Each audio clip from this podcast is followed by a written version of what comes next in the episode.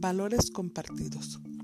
Pero la mujer moderna está sumamente confusa con sus valores y siempre está buscando a un hombre que comparta sus intereses. En Married People, Francis Brun descubrió que los intereses compartidos no son tan importantes como los, mm, como los valores compartidos para la duración de un matrimonio. Por supuesto que esto no quiere decir que el hecho de que una pareja no comparta los mismos intereses no haga cosas juntas. Paul Newman y John Woodward, por ejemplo, no tienen mucho en común a simple vista, pero él asiste al ballet para satisfacer los intereses de ella y ella lo acompaña a las carreras de autos para satisfacer el de él. Ellos comparten actividades no tanto porque éstas les interesen, sino porque comparten el valor del apoyo mutuo. Robert Johnson, en su estudio del amor romántico titulado We, señala el enamoramiento romántico inicial no es otra cosa que la proyección de los valores, ánima y ánimos propios en otro. Algo, algo de la apariencia o de la personalidad cautiva, la noción ideal de lo femenino o de lo masculino en el otro. Con el tiempo, esta fantasía ideal da paso a la realidad. La pareja se conoce uno al otro y percibe a la otra persona real que hay detrás del ideal proyectado. Esto es cuando el amor romántico, el enamoramiento se desvanece y se experimenta el verdadero amor. En este momento se presenta un desafío tanto al hombre como a la mujer para rechazar o poseer las proyecciones o expectativas de la otra persona y aceptarla como es en realidad.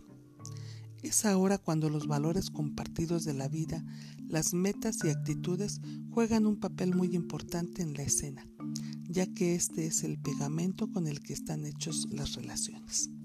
Muchos de nosotros hemos observado las relaciones amorosas y duraderas en nuestros propios padres, quienes no basaron su unión en el enamoramiento romántico como la generación actual, sino más probablemente en los valores compartidos.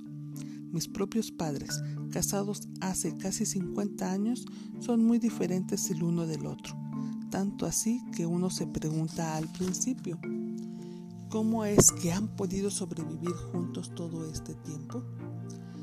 Ella es ordenada en grado sumo, él desordenado, ella de modales y actitudes victorianos, él simplemente uno de los chicos. Sin embargo, sus valores compartidos, la espiritualidad, la ética y el compromiso del uno al otro los han sostenido a través de todos estos años. Un mejor hombre de lo que ella es, pero era más que esto. Lo que los ha sostenido en realidad a través de este tiempo es que mi madre siempre lo ha visto como a su héroe, un hombre bueno, digno de su devoción y respeto. ¿Qué es entonces un hombre bueno? Un hombre al que se puede ver como un héroe. Un hombre bueno es digno de confianza, alguien capaz y comprometerse considerando, considerado, leal, muy trabajador, protector y que es respetado por otros hombres en su medio. Lo más importante es valiente e íntegro. Después de ver esta descripción, una colega mía, riéndose, sugirió que este hombre sonaba como a un niño explorador, Boy Scout. Sin duda en su juventud pudo haberlo sido.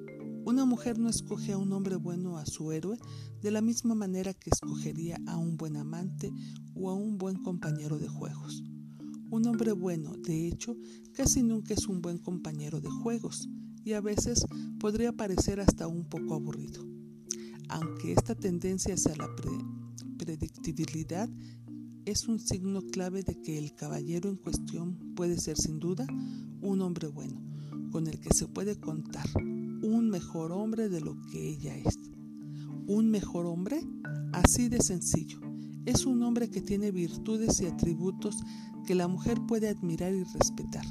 Atributos que le permiten, de alguna manera, otorgarle un cierto control personal, ya que ella sabe que este hombre, el hombre al que va a admirar como a su héroe, es digno de confianza y del cual puede depender.